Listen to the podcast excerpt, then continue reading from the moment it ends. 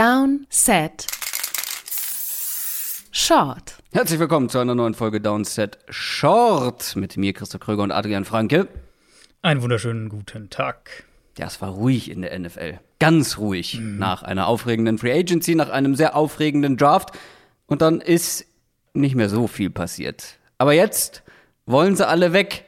Die großen Stars. Aaron Rodgers ist nicht ganz so zufrieden bei den Packers. Das wissen wir schon länger. Deshaun Watson will eh weg von den Texans. Aber jetzt möchte wohl auch Julio Jones die Atlanta Falcons verlassen. I'm out of here, hat er gesagt. Was hat er sonst gesagt und was steckt, also wie viel Wahrheit steckt dahinter? Ja, also dass es da Gerüchte um einen Trade gab und so weiter, das ist ja eigentlich nichts Neues. Ich habe jetzt auch noch mal so zurückerinnert, wenn wir ähm, so direkt nach der Saison eigentlich, also nach, nach dem Super Bowl, ähm, war ja so eine These, vielleicht gehen die Falcons in den kompletten Rebuild, traden Matt Ryan, traden Julio Jones, schlucken diesen ganzen Dead Cap dieses Jahr und du hast dann wirklich so ein klares Übergangsjahr und greifen vielleicht wieder an, vielleicht dann mit einem Quarterback, den sie an vier hätten picken können und so weiter. Ähm, und klar, das Alter dann einerseits von diesen Spielern, von dieser Generation, um gerade diese beiden auch, ist, war so ein Punkt. Natürlich auch neues Regime, so ein möglicher logischer Spot gewesen, um den Neustart ähm, anzugehen. Aber andererseits ging es, glaube ich, vor allem auch immer um den finanziellen Aspekt, weil die Falcons aus Caps Sicht nach wie vor, auch jetzt noch, in einer ziemlich schwierigen Situation sind. Und das war für mich auch so der Hauptgrund letztlich, warum diese Gerüchte eine Basis hatten, die man glauben konnte und warum es jetzt immer noch ähm, in gewisser Weise eine, finde ich, eine legitime Basis hat. Gut, Julio wird sich aber relativ wenig äh, für die Das finanzielle stimmt, ja. Situation der Genau. Falcons interessieren. Und er ist ja mittlerweile der, ähm, der, der Agierende Ja, sozusagen. Das ist sozusagen jetzt auch der neue Part von dem Ganzen. Also Atlanta hat ja dann auch was gemacht. Sie haben drei Verträge umstrukturiert von den fünf, sechs großen, die sie haben. Dion Jones, ähm, Jake Matthews und eben Matt Ryan. Und dann war es schon so die Idee, na gut, jetzt ist Julio so der Spieler, den du halt traden könntest, wo du dann cap-mäßig wieder ein bisschen was an Spielraum bekommst. Ähm, und was jetzt halt immer deutlicher eben wird, jetzt mit diesem Telefoninterview, wo wir jetzt einfach mal davon hoffen, darauf hoffen, dass Julio Jones wusste, dass er live im Fernsehen ist.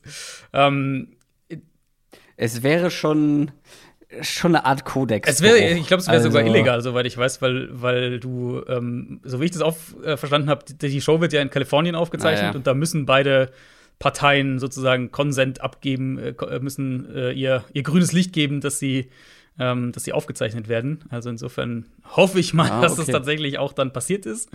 Ähm, also wer es nicht mitgekriegt hat, in der Show eben bei, bei, bei Fox, glaube ich, war es, wurde halt, hat einer der Hosts, hat Julio Jones angerufen auf dem Handy und hat das Handy dann einfach auf Lautsprecher gestellt in der Show. Und Julio Jones hat halt dann eben das, was du vorhin gesagt hast, gesagt, I'm out of here. Im Kern, glaube ich, die, die grundlegende Botschaft eben ist das, was ja dann auch Rappaport und Schefter in der Folge berichtet haben. Julio Jones hat schon vor einigen Monaten offenbar einen Trade-Wunsch intern hinterlegt. Ähm, und die Falcons haben da wohl auch jetzt nicht gesagt, nee, machen wir nicht, du bleibst hier, sondern haben gesagt, wir hören uns das an und so weiter. Was dann auch dazu geführt hat, dass es Trade-Gespräche rund um den Draft gab. Ähm, offensichtlich mit einer klaren Diskrepanz zwischen dem, was die Falcons haben wollten, nämlich den Erstrunden-Pick, und dem, was Teams bereit waren zu bezahlen. Und jetzt sind wir im Prinzip an dem Punkt. Also wir wissen jetzt, Julio Jones will weg. Ähm, die Falcons haben immer noch die Cap-Problematik, die ist jetzt nicht weggegangen. Und jetzt ist halt die Frage, ob sich eine, eine Einigung findet, damit ein Trade für alle Beteiligten einen, einen akzeptablen Rahmen hat. Aber für wie wahrscheinlich hältst du das denn jetzt, dass es zu einem Trade kommt? Dass man aus Julios Sicht, also aus Julios Sicht, denke ich, kann man das irgendwo zum Teil zumindest nachvollziehen. Ähm, es wirkt ja auch ein bisschen so, als wäre jetzt vielleicht nicht der größte Fan vom neuen Headcoach, wie auch immer. Auf jeden Fall kann man, glaube ich, festhalten, dass die Falcons jetzt nicht ein Super Bowl-Favorit sind für die kommende Saison. Und er mit jetzt 32, glaube ich, ähm, will noch mal irgendwo hin, wo er einen Titel gewinnen kann. Das ist die eine Sicht. Aber macht das Ganze aus Falcons Sicht überhaupt Sinn? Weil ich erinnere mich ja noch dran, nach dem Draft habe ich gesagt, okay, du hast jetzt an vier keinen Quarterback genommen, leitest keinen Umbruch ein, sondern nimmst Kyle Pitts Ja. und hast damit eine super spannende Ja. Offense mit Julio Jones, Kyle Pitts, Calvin Ridley und eben noch Matt Ryan und ähm, einer, einer okayen Line, würde ich mal sagen. Also, das wäre dann natürlich wieder hinfällig und du bist in einer ähm, qualitativ sehr misslichen Lage, würde ich es mal nennen, wenn du dann nur noch Calvin Ridley und Kyle Pitts Ja, also sehe ich eigentlich genauso. Ähm, ich meine, der finanzielle Aspekt, der ist halt da. So, das ist halt jetzt erstmal so. Ähm, und sie, wenn sie sagen, sie behalten Julio Jones, dann musst du halt irgendwie versuchen, anderweitig wieder Cap Space zu kreieren. Ich glaube, einen Vertrag, ich glaube, es ist Grady Jarrett, den könnten sie noch umstrukturieren und noch mal ein bisschen was an Spielraum Mhm. bekommen. Ähm, aber ich finde ehrlicherweise, wenn sie, so wie sie jetzt den Draft eben angegangen sind, wie sie die Matt Ryan-Situation angegangen sind, für mich wäre es schon irgendwo ein Bruch mit der eigenen Vorgehensweise, wenn sie jetzt Jones traden würden, weil der Kader eben, Ja, eben. der, genau. also der Kader, den sie ja gebaut haben, den sie zusammengehalten haben, ist halt eigentlich schon ein Win-Now-Kader. Gerade eben beginnend Ja. mit der Quarterback-Position. Ne? Und wenn du irgendwie eine Chance siehst, dass du dir ein Konstrukt zusammenbaust mit Matt Ryan noch mal, wir holen uns diese Shanahan-Offense-Variante zurück, äh, dann, ähm, wenn du da irgendwie eine Chance siehst, noch mal angreifen zu können, dann willst du ja Jones auf jeden Fall dabei haben. Und auch wenn er älter geworden ist, Ja. ein bisschen mit Verletzungen zu kämpfen hat und so weiter. Ähm, aber von der Grundidee her wäre ja de der Gedankengang zu sagen, okay, wir sind jetzt aggressiv, wir greifen jetzt an und den großen Umbruch aus personeller Sicht, aus Cap-Sicht, den machen wir in zwei Jahren. Und deswegen wäre es halt schon so eine, irgendwo so eine lauwarme Geschichte, wenn sie das jetzt machen würden. Da, da bin ich voll auch auf der, ähm, auf der Schiene. Das wäre dann eben, wenn, dann hätten sie vielleicht vor dem Draft ihren Preis runtergehen, Ja, ja. Preis runtergehen müssen oder sagen müssen, wir machen es für, weiß ich nicht, Zweitrunden-Pick und einen jungen Spieler, der irgendwie unterm Rookie-Vertrag noch ist oder so. Aber jetzt das zu machen, boah, dann sind die Falcons halt wirklich so komplett im, Ja. im, im Nichts, ne, im Niemandsland. Ja, weil dahinter halt auch nicht viel wartet. Ne? Ja. Also ja. klar, Kevin Ridley, Kyle Pitts, alles schön und gut, aber es war ja auch immer das Problem, dass quasi eine dritte Receiving-Waffe fehlt und die würde dann halt wieder fehlen. Und wie ich eben schon gesagt habe, also du hast jetzt gesagt, Falcons sehen sich selber wahrscheinlich im Win-Now-Modus von diesem von diesem Gewinnen im Win-Now-Modus sind sie ja trotzdem echt noch deutlich weiter weg als viele andere Teams, selbst wenn Julio bleibt. Aber wie du schon sagst, wenn der weg ist, bist du halt irgendwo im Nirgendwo. Total. Und meine, eine, ein Szenario könnte ja sein, weil du jetzt auch gesagt hast, äh, fehlt dann der Receiver. Ein Szenario könnte ja vielleicht sein, dass, du's- dass du Julio zu einem Team tradest, das jetzt unbedingt gewinnen will. Und vielleicht kriegst du einen jungen Receiver zurück, der noch auf dem Rookie-Vertrag ist, der vielleicht bei seinem alten Team nicht so ganz funktioniert hat, keine Ahnung. Und, und hast zumindest da was in der Richtung. Hast du da was im Kopf? Also ich meine, ein Team, was man jetzt immer wieder hört, ist, ähm, sind, sind ja die Patriots. Ähm, Vielleicht kriegst du dann da einen Nikhil Harry zurück. Weiß nicht, ob du das willst, aber vielleicht hast du den gesehen und sagst, äh, wir in unserer Offense, hier, so wie wir das spielen, wir brauchen Spieler, die nach dem Catch gut sind. Das war seine beste Qualität im College. Wir versuchen das und wir kriegen irgendwie einen Zweitrunden-Pick und einen Kiel Harry. Oder so, also jetzt nur mal so einen Namen reingeworfen. Ähm, vielleicht ist das dann auch die Vorgehensweise, die du aus Falcons Sicht machst. Aber vom, also vom Grundgedanken her wäre das in meinen Augen die Offseason auf die eine Art und Weise geplant und mittendrin halt wieder umgedreht, so ein bisschen. Du hast jetzt die Patriots angesprochen. Gibt es ja noch andere Teams, die da Interesse haben könnten? Es gibt einige Spieler, die offensiv um Julio Jones Ja. werben auf Social Media. Also von Jalen Ramsey habe ich gelesen, dass er ihn gerne in LA bei den Rams sehen würde. Die Cardinals hört man ja tatsächlich hat, äh, irgendwie ab und Hopkins zu Hat mal. da auch sehr Ja. direkt wieder geworben.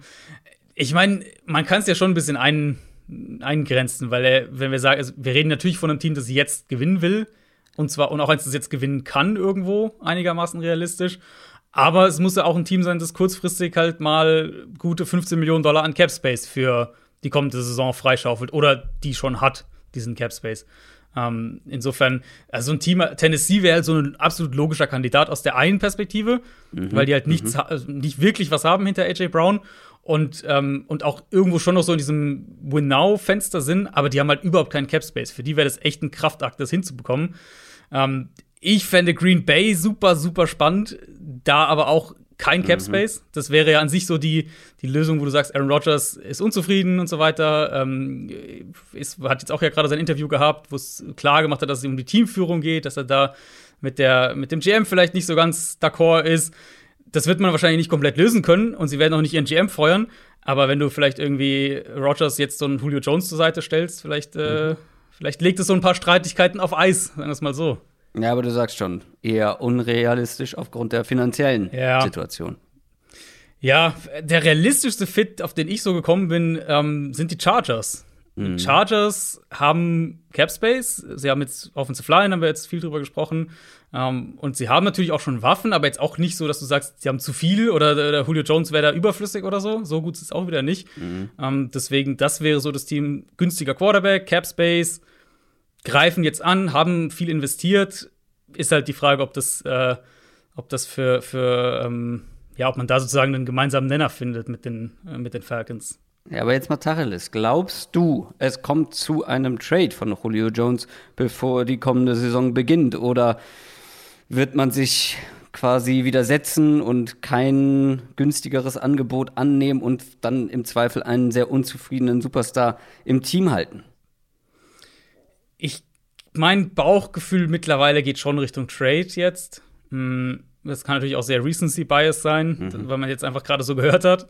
Aber mein Bauchgefühl ist schon so in die Richtung, ich denke, dass wir noch einen Trade sehen werden. Das kann ja auch dann ähm, im Laufe des Sommers erst sein, vielleicht erst im August oder keine Ahnung, oder im, im Mitte, Ende Juli. Aber mein Gefühl ist schon so Richtung, Richtung Trade. Und wer, also wir haben jetzt ein paar Teams genannt. Vielleicht wird es ein von denen, vielleicht wird es auch eine völlige Überraschung. Ja. Vielleicht hast du ein Team wie, wie San Francisco zum Beispiel, die auch Cap Space haben, die wahrscheinlich zum, zu einem Rookie-Quarterback jetzt den Übergang machen werden und wo Kyle Shannon den natürlich genau kennt. Und auch da ähm, wäre ja Julio Jones so ein Spieler, der eine Rolle in der Offense ausfüllt, die sie jetzt noch nicht besetzt haben. Also sie haben ja andere Receiver-Typen. Was ist mit den Chiefs als Überraschung? ich meine, ganz ehrlich, du hast die Chargers genannt, da würde ich halt sofort wieder sagen, er hat ganz klar gesagt, wenn, dann zu einem Team, was auf jeden Fall gewinnen kann. Und ich Mhm. Glaube nicht, egal wie gut man oder verbessert man die Chargers jetzt einschätzt für die kommende Saison, ich glaube nicht, dass ein Julio Jones dieses Team als wirklich, ähm, ja. ja, wirklich kompetitives Team sieht, was um den Super Bowl mitspielen kann. Gut, man muss natürlich auch sagen, äh, Julio Jones hat da letztlich nicht, nicht das finale Mitspracherecht, das muss man vielleicht auch noch mal sagen. Also er hat ja keine ja, Klausel oder sowas stimmt. wie jetzt andere ja. Spieler.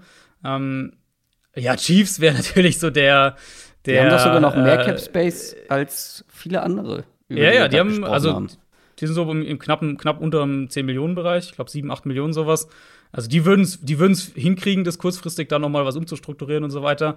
Ähm, also aus, aus neutraler Sicht sozusagen würde ich das absolut feiern, mhm. weil es ja auch genau eben der ja, Receiver wäre, der denen fehlt, ja. vom Spielertyp her noch in, in der Offense, wo wir ja auch viel ähm, drüber gesprochen haben. Und Kansas City war ja an vielen Receivern dran in der Free Agency, mhm. wenn wir uns daran zurückerinnern, die dann, äh, wo sie dann letztlich keinen von denen, also die haben sich dann alle für ein anderes Team irgendwie entschieden. Das war ja, ähm, wer war das denn? Juju war es, glaube ich, und T.Y. Hilton, meine ich, wäre es auch gewesen. Mhm. Ähm, die dann halt letztlich anderswo unterschrieben oder beziehungsweise zu ihren Teams zurückgegangen sind. Genau, ähm, und insofern. genau, und da kann man jetzt sagen, ja, sie haben sich ja so einen klassischen Ex-Receiver gedraftet, aber halt erstens spät und zweitens ja wenn du einen, wenn du die Chance hast, Julio Jones zu bekommen. Und ich finde, dass gerade dieser, dieser Pick von ähm, Connell Powell zeigt ja auch, dass man da sieht, dass so ein Receiver-Typ vielleicht noch fehlt. Und mhm. das war ja das, was ich ähm, kritisiert hatte vor dem Draft. Du brauchst halt oder den fehlt halt dieser Ex-Receiver. Sammy Watkins nicht mehr ja. da. Ich glaube, ja. Robinson ist noch da. Aber das war's dann, glaube ich, auch schon, was so diese klassischen Outside-Receiver mhm. angeht.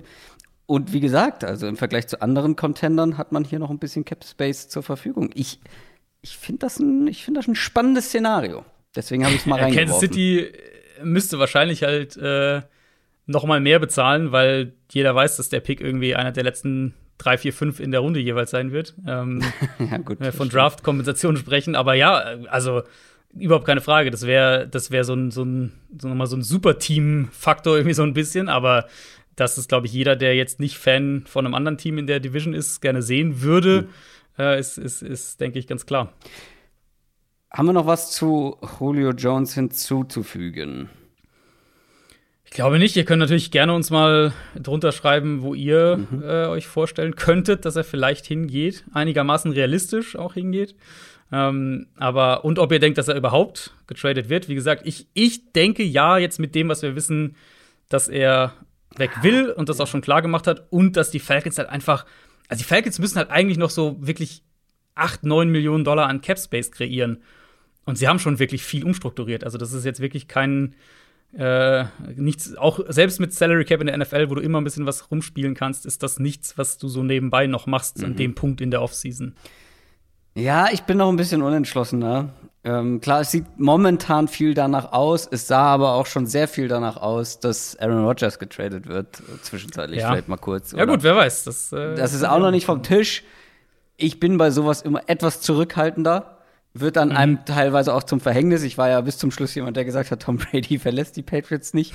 Und dann kommt es so. Ähm, Wie gesagt, ich sag mal eine Prozentzahl, Dass er generell geht. mhm, dass er grundsätzlich Mm, ähm, nicht bei den Falcons 65. nächstes ist. Bitte? 65 Prozent. 65. Ja, ich wäre eher so bei zwei 45 Drittel. jetzt aus dem Bauch. Okay. Ja, 45. Also so Ihr knapp. könnt auch gerne Prozentzahlen drunter Ja, posten. genau. Über Aaron Rodgers und Deshaun Watson werden wir am Donnerstag noch sprechen. Da kommt ja unsere Mailback-Folge raus und da gab es viele Fragen zu. Julio Jones wollten wir aber auf diesem Wege sozusagen abarbeiten. Haben wir gemacht. Ich hoffe, es hat euch gefallen. Diese doch sehr kurze, für unsere Verhältnisse wirklich shorte Downset Short Folge. Wir, wirklich mal eine Downset Short. Ja. Wir hören uns dann am Donnerstag zur ganz regulären Podcast-Folge wieder. Schöne Tage. Wir hören uns. Bis dann. Tschüss. Ciao, ciao.